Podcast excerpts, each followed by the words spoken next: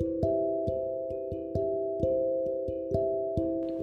この番組はワインバーオーナーのさくらがワインの魅力を親しみやすくお話しする番組です。皆さんこんにちは。ワイン愛が高じてワイン産地に移り住んでしまったさくらです。今回は私のやっちまったエピソードも交えながらワインの飲み方の工夫などについてお話ししようと思います。早速やっちまった話なんですが2020年の夏頃のことだったかと思います。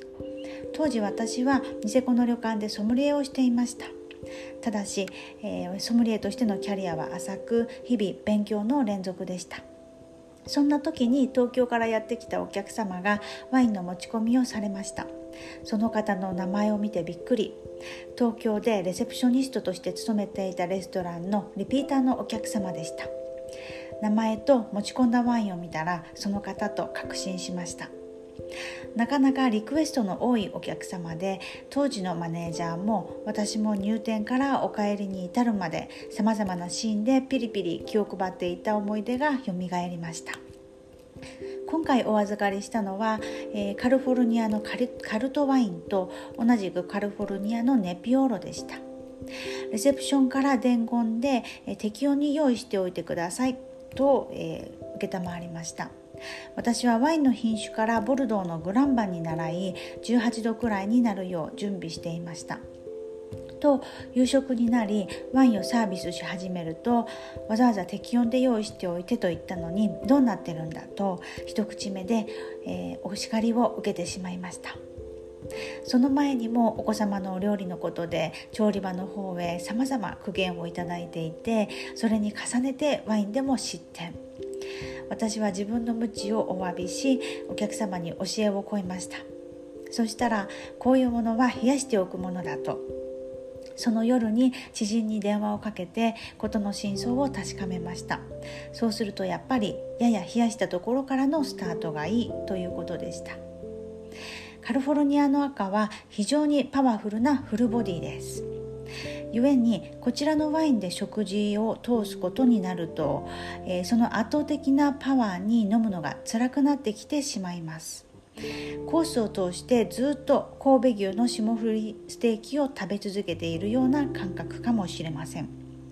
ましてや今回のお客様は奥様はワインを召し上がらないためご主人一人で召し上がっているというパターンでした。そうなってくると12度ほど好みや銘柄によってはもっと低くしても良いようですがそのくらいからスタートしてなるべくスリムにそしてまずは第一アロマ主体で提供した方が食事全体を通して考えた時にボディ感もちょうどよくコースの強弱にも対応するワインとなります。スタートは酸味も強調され引き締まった味わいで後半になるにつれふくよかさが出てくるような温度管理が理想です。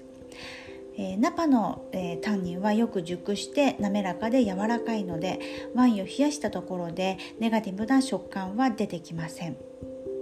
ということを初日のお叱りで学びました。ただしその後お客様のワインエピソードなど、えー、たくさんお話を伺ってお客様と打ち解けることができ2日目はとてもスムーズに運びました。2日目のワインはオーボンクリマのジム・クレンデネン氏が作るネピオロのスペシャルキュベでした。何でも親しくお付き合いされていて樽ごと買われた彼専用のキュベだそうです。エチケットにもそれが記されていました。毎年ご家族で彼の畑へ遊びに行っていたのにコロナで行けなくなったことをとても残念がられていました、えー、そして2021年にクレンデネン氏は他界してしまったのでお客様のことを思い出したら寂しいですね。とそんなこんなでワインはいつ飲むかとか何人で飲むかとかどこのワインかとかでグラスや温度について工夫をすると美味しさが何倍にもなる飲み物です。えー、はたまたシャンパーニュワインに特化した青山のレストランへ食事に行った時には工夫を凝らしたシャンパーニュペアリングをいただきましたそれは銘柄だけでなく提供の仕方も料理に合わせたスタイルでした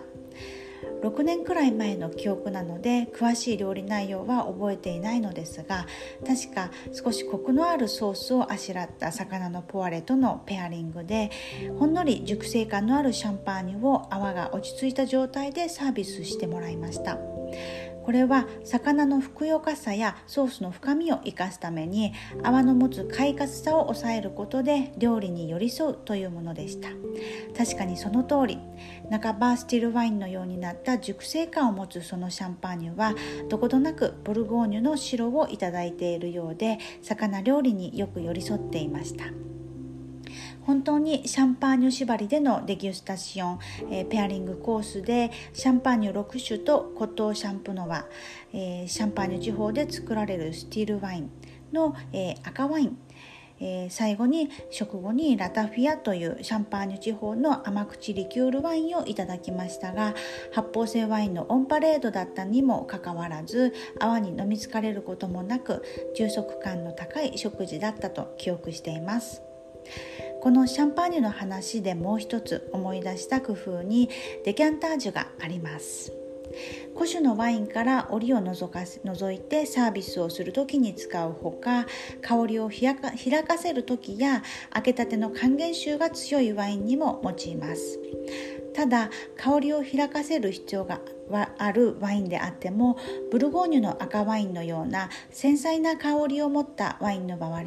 にはデキャンタージュによって失われる香りもあるのであまり推奨はされていません。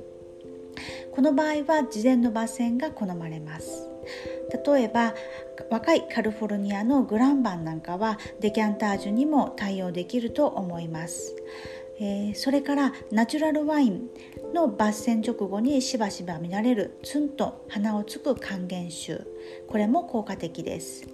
デキャンタージュは通常ガラス製の大ぶりの入れ物を想像する方も多いと思いますがステンレス製のバーディという製品もとっても面白いです。500ミリ容量くらいの小ぶりのシンプルな形状のものなのですが内側表面に0.1ミクロンレベルの凹凸が施され左右どちらかにくるくる回してから注ぐのですが左右どちらに注ぐかで味わいが変わるというものです。このテイスティングをシャンパーニュで提案されていただきましたが酸味が穏やかになったり急に熟成感が増したりととても面白かったです。こちらのバーディーでは酸素との触れ合い方もとても繊細になるのでデキャンタージュできるワインの幅は広いかと思います、えー、どちらかで出会ったら是非試してみてください。ということで今回はワインの楽しみ方の工夫について語ってきましたがいかがでしたでしょうか？温度管理デキャンタージュ提供スタイルグラス気にすることがいろいろあるワインですがその分体験すればするほど面白くなってくると思います。本日も最後までお聴きいただきましてありがとうございました。それではまたお会いしましょう。